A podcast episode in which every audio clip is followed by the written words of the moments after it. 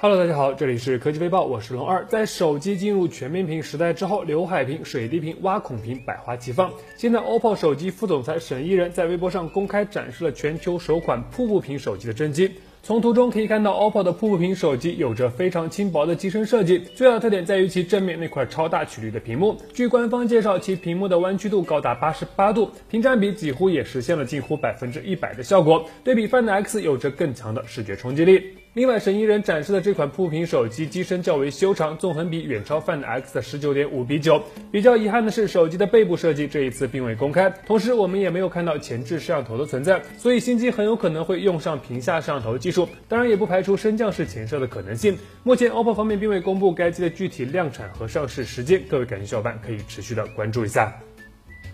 几天前，华为首款 5G 手机 Mate 20X 5G 已经正式发布了。现在，一款型号为 M1908FE-XE 的小米新机也正式现身工信部网站。从曝光的截图中可以看到，这是一款 5G 手机，核准编号为2019-6456。于是，网友们纷纷猜测，这很有可能就是即将要在今年下半年发布的小米 Mix 4。不过，从目前的节奏来看，大部分厂商为了节省研发等多方面的成本，品牌的首款 5G 手机都会选择在原有的机型上进行升级。推出，所以该机是 Mix 四的可能性并不大，更有可能的是之前已经展示过的小米 Mix 三五 G 版，或者说小米 Mix 三 S 五 G 版，后者在处理器方面可能会升级，搭载八五五 Plus，性能方面会有所提升。按照小米一贯高性价比的作风，小米的第一款五 G 手机在定价方面可能会带来一些惊喜，拭目以待吧。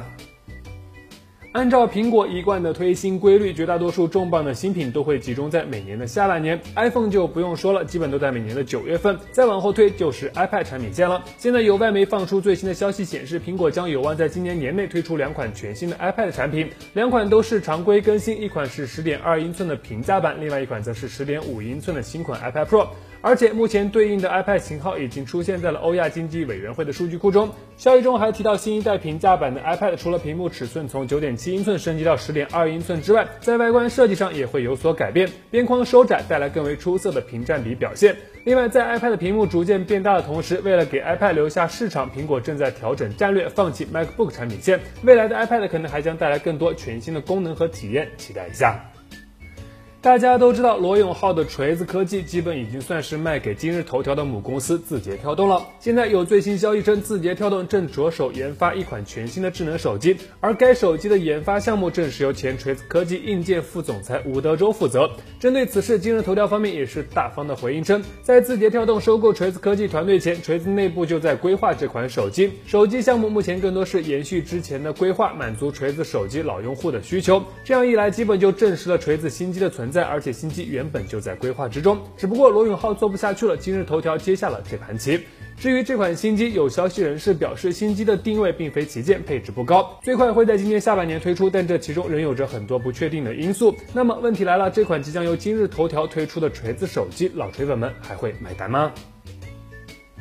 按照计划，三星的 Note 十系列将会在北京时间八月八日正式发布。现在距离发布会还剩十天左右的时间，三星自然已经开始了紧锣密鼓的预热和宣传。此前，三星方面一直没有正面回应 Galaxy Note 10 Plus 的存在，但现在三星官方终于确认了 Note 10 Plus 将会同常规版的 Note 10同台发布。从罗马尼亚三星官网泄露的页面中可以看到，Note 10 Plus 将预装安卓九操作系统，提供 256GB 和 512GB 两种存储方案，提供 Aura Glow、Aura Black 和 Aura White 三款配色。至于外观，据了解，Note 10 Plus 和 Note 10并没有太大的区别。Note 10将配备一块6.3英寸的显示屏，后置三摄；Note 10 Plus 则是升级到6.8英寸，后置四摄。另外，在存储方面，Note 10 Plus 还将独享 12GB 运存的版本，同时电池容量也会从3500毫安时升级到4300毫安时。至于价格，有消息称 Note 10的起售价或定在999美元，约合人民币6800元左右；Note 10 Plus 则是会高达1149美元起售，约合人民币7900元左右起步。